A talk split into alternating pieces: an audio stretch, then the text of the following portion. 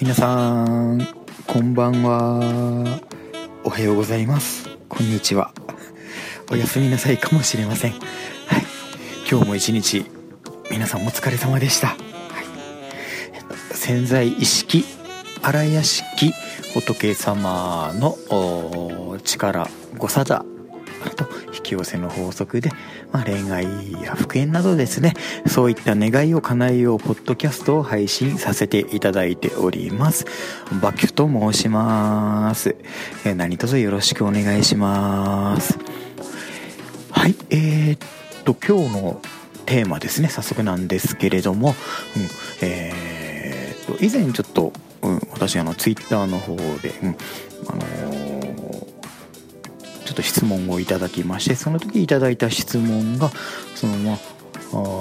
どうやってその、まあ、願いが叶っていくのかとか、うん、例えばそのブログに書いているその平行宇宙パラレルワールド的な世界などですね、うん、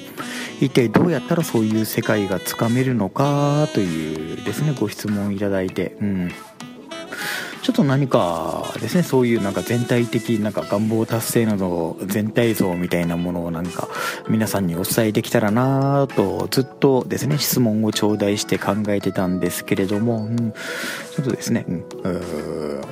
まだ これからもずっとですねこれはもう自分が考えていくテーマであって、えー、これが答えだということでですねドーンと100%のものをですね、うん提示したいなとはずっと思ってるんですけど、うん、現時点で、うん。まあ、こんな感じの世界観としてなんか受け止めていただいたらその潜在意識荒屋敷仏様ですね。そういったなんか願望達成力やご沙汰の世界を、うん。まちょっと肉眼で見ることはできないんですけれどもあこんなものなんだなということで、うん。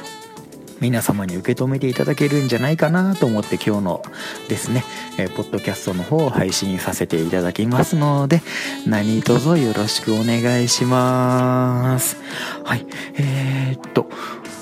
まあというわけで、うん、今日のですねそういったそのテーマを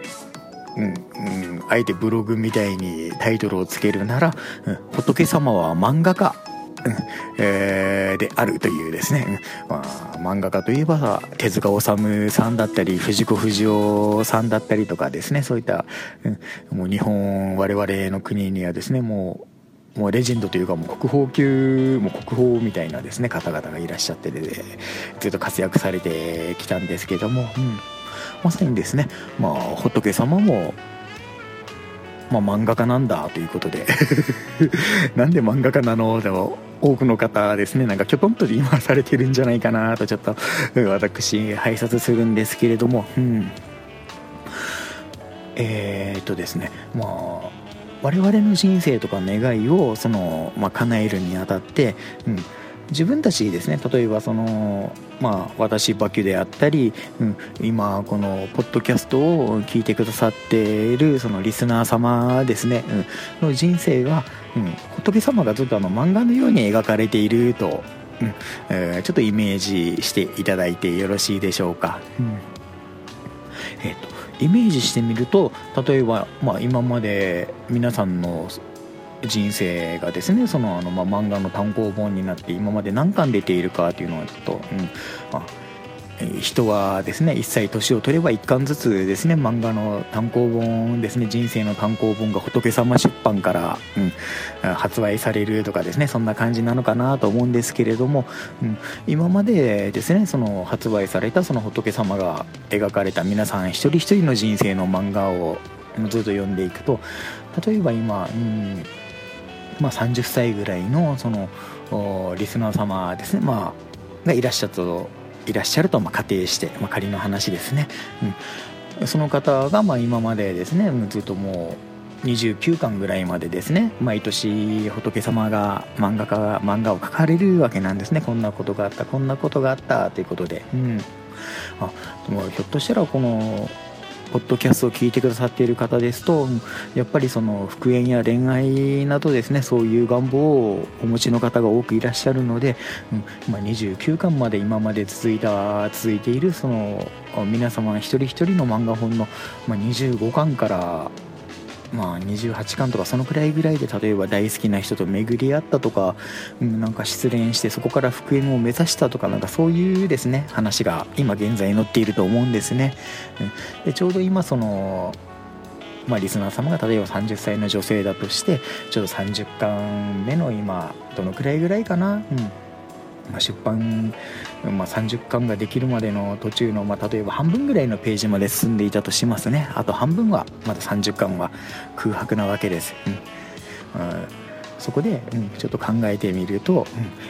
今30巻の途中までは、うん彼とはま離れ離れになっていてひょっとしたらその音信不通とかですねお互いにその消息が知れないとか、まあ、いつもその例として挙げさせてもらっているのは、うん、全く別々の国に住んでですね、うんえー、全然ですねもう連絡を取ることもできないとかもうそういうですね、うんえー、意思を伝える術がないとか、まあ、そういう状態にいらっしゃる方もですね、えーこのですねポッドキャストを聞いてくださってるんじゃないかなとは拝察しております、うん、あとはその好きな人が近くにいても、うん、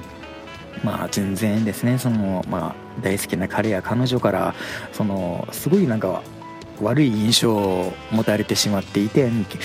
まあ、嫌われている状態だったりとかですね避けられている状態とかなんかそういう方もいらっしゃるんじゃないかなと思います、うん、今そういう状態で、うん。もうそのこう話が続いていて、うん、まだこの先はずっとあの空白の原稿用紙があるわけじゃないですか、うん、でもその漫画家さんというのはでは今まで例えば、まあ、25巻から、うんまあ、30巻の途中ぐらいまでは、うん、その全くですね、うんまあ、彼から誤解があって憎まれたりとか嫌われたりとか、うん、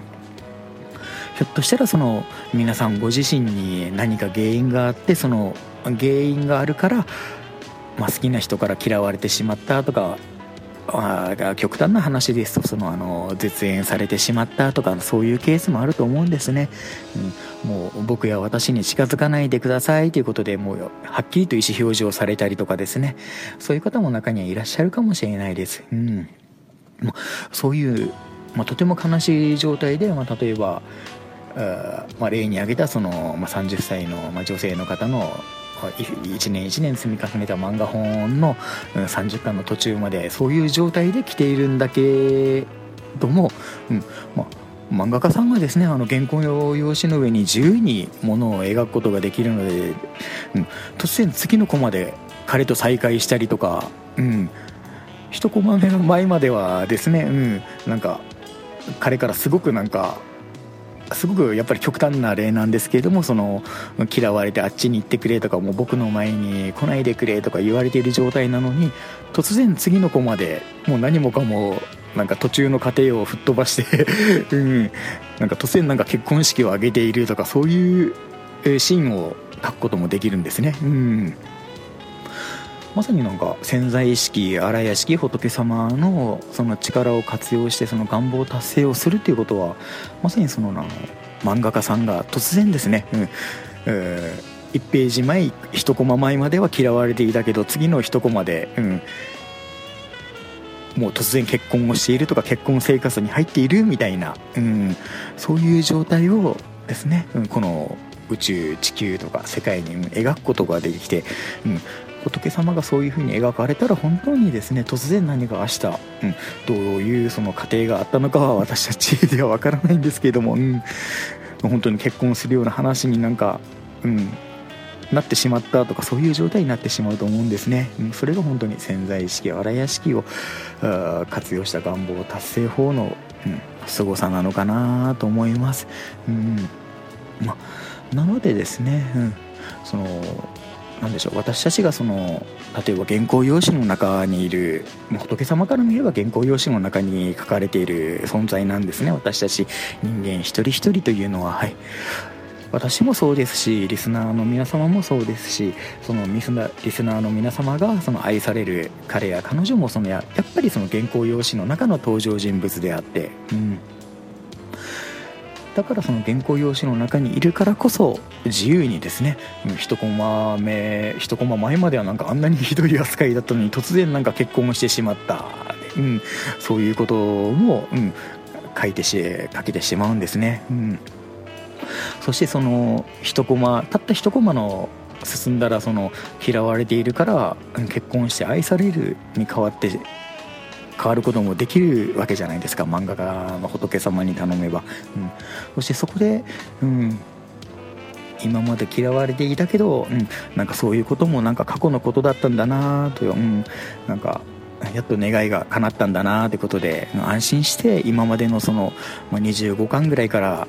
始まったその漫画本のその辛かったですね、うん、ストーリーをなんかほっと安心して振り返ることができるんじゃないかなと思います、うん、ですのであのー漫画家さん、まあ、仏様ですね、うん、私たちの人生を描いてくれるその仏様にお願いする時にもうえーとまあ、前回、前々回か、うん、瞑想方法について、うん、皆様に、まあ、こんな感じでどうですかということでこのポッドキャストで、うん、案内をさせていただいたんですけれども、うん、やっぱりその瞑想法の中でも例えばその今もう復縁したその瞬間ではなくて、うんもう彼や彼女と結婚しているってその瞬間に今いる、うんまあ、そんな気持ちとイメージを持ってですね瞑想で、うん、このあの第三の目の裏にですね、うん、その姿をイメージを焼き付けて、うん焼き付けながら潜在意識仏様どうかをどうもありがとうございますと感謝をしながらですね、うん、あなんだ今この時点ではその願いは叶えられてない世界にいるけど、うん、実はなんかこういう世界にいたけど結局は願いは叶うんだなということで、うん、今現在の叶えられていないこの時間軸ですね。そういう今このこの世界も、うん、叶えられた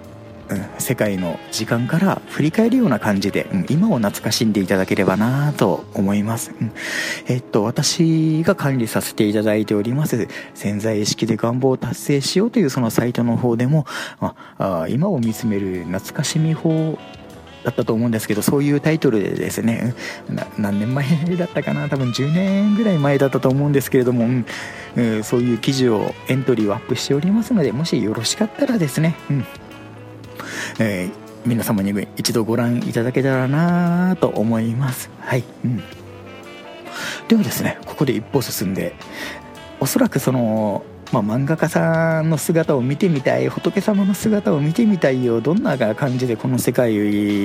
を描かれているのどんななんか感じで、うん、原稿用紙に私の人生をなんか書かれているのってことで、うん、ちょっとやっぱり疑問を持たれた方いらっしゃるんじゃないかなと思います、はい、以前ですねその、まあ、パラレルワールドとかなんかそういう、うん、話についてですね疑問をいただいた時もやっぱりそんな感じで、うん、どうなんだろうなということで好奇心たっぷりにですね、うん、これ質問をいただいたのでやっぱりその辺のことを皆さん気になるんじゃないかなと、はい、拝察いたします、うん。までもですね、うん、この仏様という仏様や潜在意識がこの世界をその漫画が漫画として描いている姿というのはどうしても見ることができないんですね、うん、でも存在していることはわかるんです、うん。まあ、それはどういうことかと言いますと、うん。まずあの簡単なそのま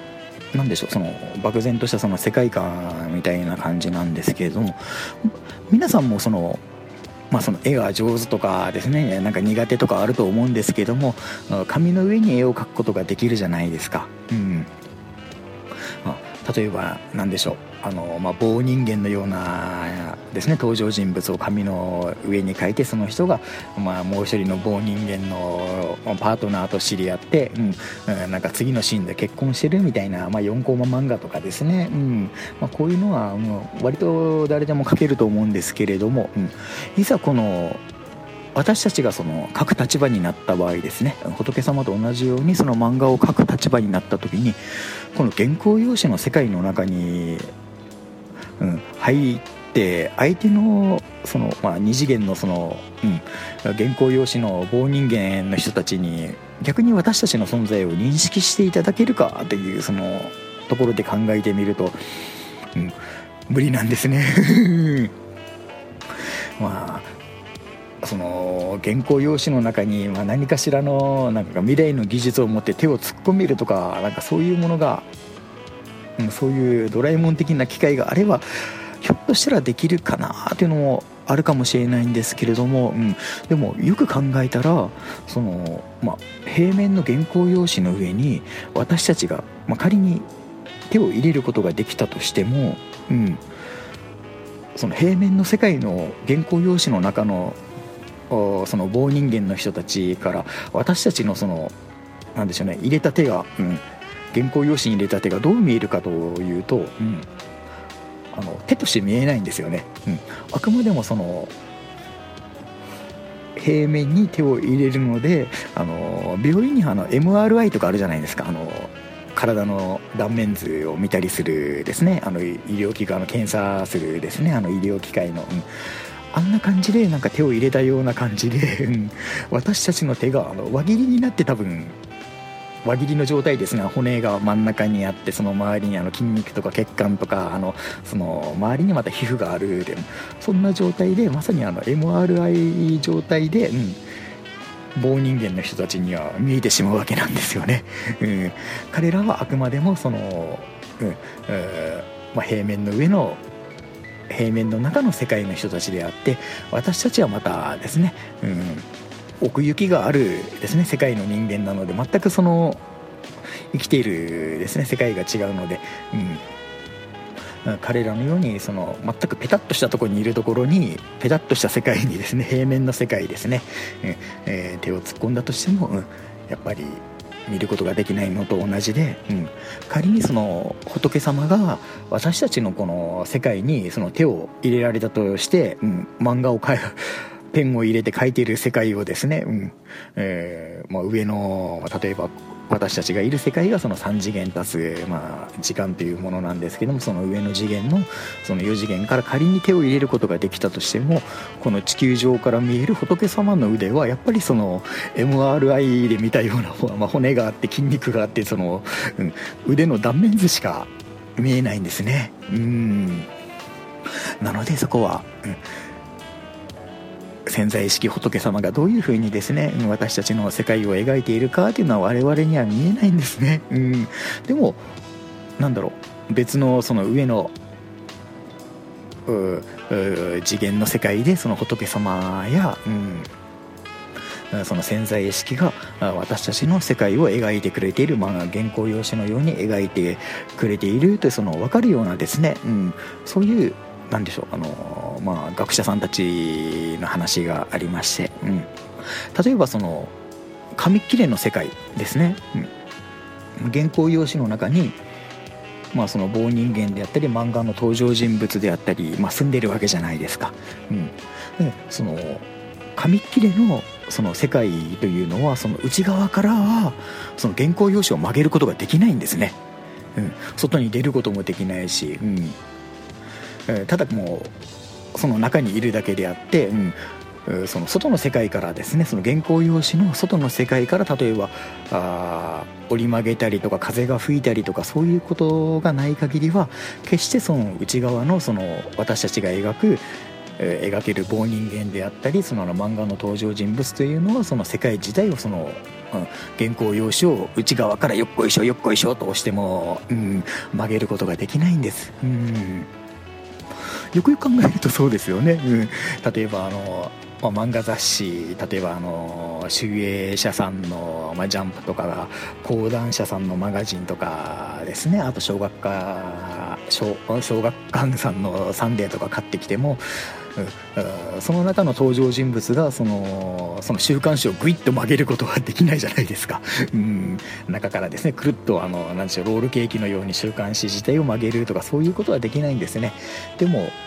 外側にいるその二次元の世界ではその原稿用紙の二次元の世界ではなくその原稿用紙がその漫画本の外にいるその三次元の世界の私たちのいうのは、うん、その漫画本をくるくる曲げたりすることができるんです。うん。そこであのちょっと今度は私たちの世界にですね、うんえー、焦点を当てて考えてみると、うん、今あのー、2次元の世界もあの外からじゃないと3次元1つ上の世界からじゃないとあの空間っていうのを曲げれないということですね。原稿用紙、まあ、その彼らが住んでいる空間を曲げれないんですけれども私たちの世界もその、まあ、例えばまあ、質量が大きい惑星であったりとか、うん何かそういうですね、うん、重力場が大きいところになるとその空間が曲がったりとか、まあ、いろんな話があるわけなんですね。うん、じゃあそのなんでこの空間が曲がるのかっていうと、うん、やっぱりそのただ単にその重力場とかがそういう風になんか引いてるからで内側私たち3次元の世界の内側の人間の常識とかそういうものではなくてその学者さんたちが話されるのはその4次元世界のよ、まあ、4次元という世界があってその仏様たちの世界に、え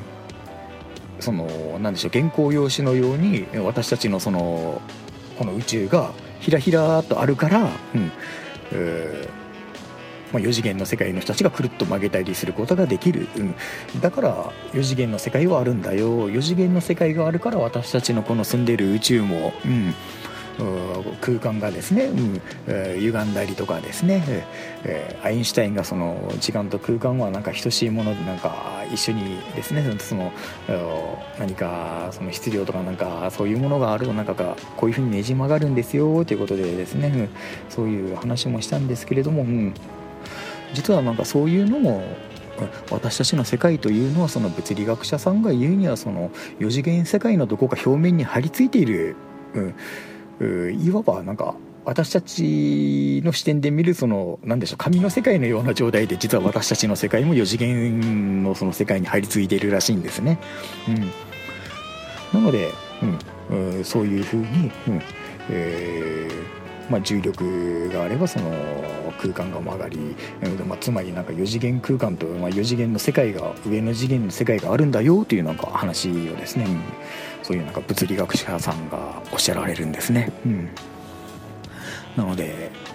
まあ、仏様であったりとかその私はその仏教徒なのでやっぱり仏様仏様ということでですね、うん、話はさせてもらうんですけども、うん、例えばこのポッドキャストの音楽を提供させて提供していただいているその斎藤匠さんというその音楽プロデューサーの方ですね。私のその友人の、まあ、メシさんというサッカー友達の方がいらっしゃるんです。が彼らはとても素晴らしいその、まあ、プロテスタントキリスト教徒の方々でですね。まっすぐな信仰を持たれているんですけれどもそういう方々ですとそのやっぱり神様というですね表現になって、うん、やっぱりその皆さんにもそのやっぱり地元の神社さんとかですね、まあ、仏様、まあ、お寺の仏様とかいろんなその信仰される対象は違うと思うんですけれども、うん、やっぱりなんかそういう私たちがその普段は普段というか私たちの肉眼で見ることはできないけれども、うん、そういった確かな偉大な存在ですね、うん、まさにその原稿用紙の中にいるその私たちを描いてくれる神様仏様というのはそういう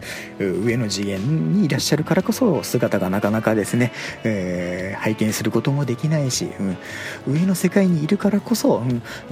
例えばこのまあ、彼彼らといったらとても失礼になるんですけども神様方仏様方ですね、えー、にとってその原稿用紙の中っていうのはもう勝手にその物理法則とかですね、えー、なんか人間関係とかもなんかその一コマ後で書き換えることができる世界なので、うん。もしそのツイッターでもですねボットで発言させていただいているんですけれども皆さんの大好きな彼さんや彼女さんが私たちが住んでいる日本の裏のそのまあ南米のアルゼンチンとかチリでですねなんか単語を今踊ってですねひょっとしたらなんか明日別の異性となんかデートするかもしれないとかそういう状態ですねであったとしても、うん、もうそういうなんか絶望的な状態にプラスしてえ、え、さらになんか連絡が取れないとか相手から嫌われてるとかいろんなですね負の条件がが重なって重なって重なってもどうしようもない状態だったとしても、うん、私たちの皆様の、うん、お一人一人のその恋愛や、うん、復縁ですね。もちろんその収入とかそのお仕事とか、うんあまあ、その他人間関係とか健康のことであったとしても、うん、もう神様や仏様潜在意識というのは、うん、すぐに願いを叶えてくれるわけなんですね。それはどうしてかというと、うん、潜在意識や仏様、うん、神様にとって私たちの人生というのはもうまさにまあまあ漫画を描いているようなものでですね、うん、もう一コマ先にどんなことでも神様の意思次第でどうにでもなってしまうというものなので、うん、だからやはり皆様と一緒にですね、うん。まあ、神様や仏様潜在意識に、まあ、願望を委ねて、うん、さらにその何でしょう一歩踏み込んで言えばその聖書にも、うん、書かれている通りえー、神様という存在、まあ、仏様もそうなんですけれどもその仏典にも同じようなことが書かれているんですけれども神様仏様というのは私たちのことを常に心配してくださって、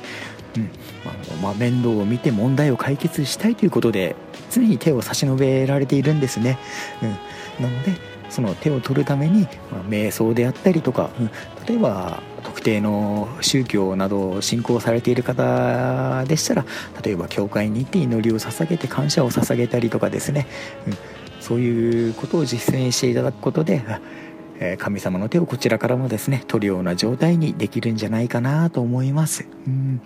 なのでですね、うん、なんか物事を心配したらなんかその通りになるっていう確かに、まあ、それも潜在意識の法則としてあるんですけれども、うん、実はその神様仏様というのが私たちのことをなんか心配してくださって常に心配して寄り添ってくださって、うん、私たちの問題を解決し願いも叶えてくれようと考えそういうふうにですね常に、うん心をですね、え私たちに向けてくださっているってことを意識すれば、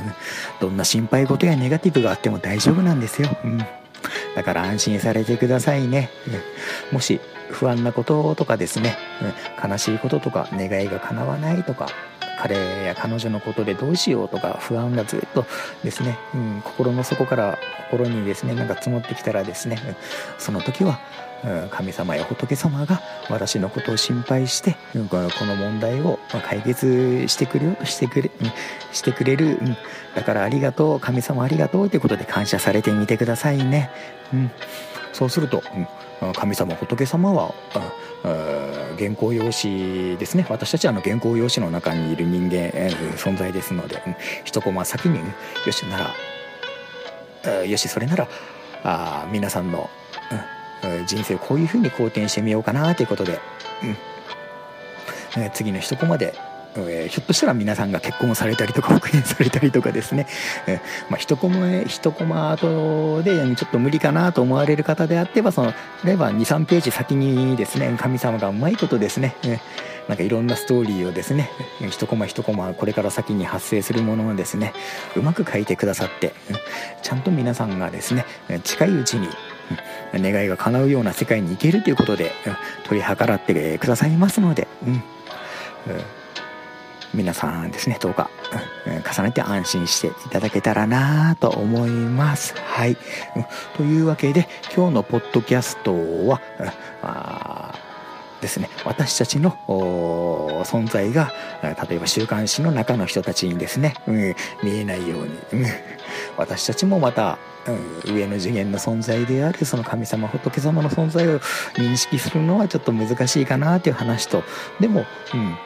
私たちが週刊誌のですね原稿用紙をくるっと丸めることができるように、この空間がですね、まあ、伸びたり縮んだりするというその物理現象が確かにあるということは実はその私たちのこの3次元世界ではなくて一つ上の次元の、まあ、4次元の世界があるからそういう風になるんだよということで。うんまあ、2次元が曲がるのは3次元があるから。3次元の空間が曲がるのは4次元があるからとそういうふうに上に上にとですね、なんかちょっと視点を上げていくとなんとなくこの世界観がこの宇宙の世界観がわかるんじゃないかなってことで、うん、皆さんにお知らせできたらなと思っております。はい。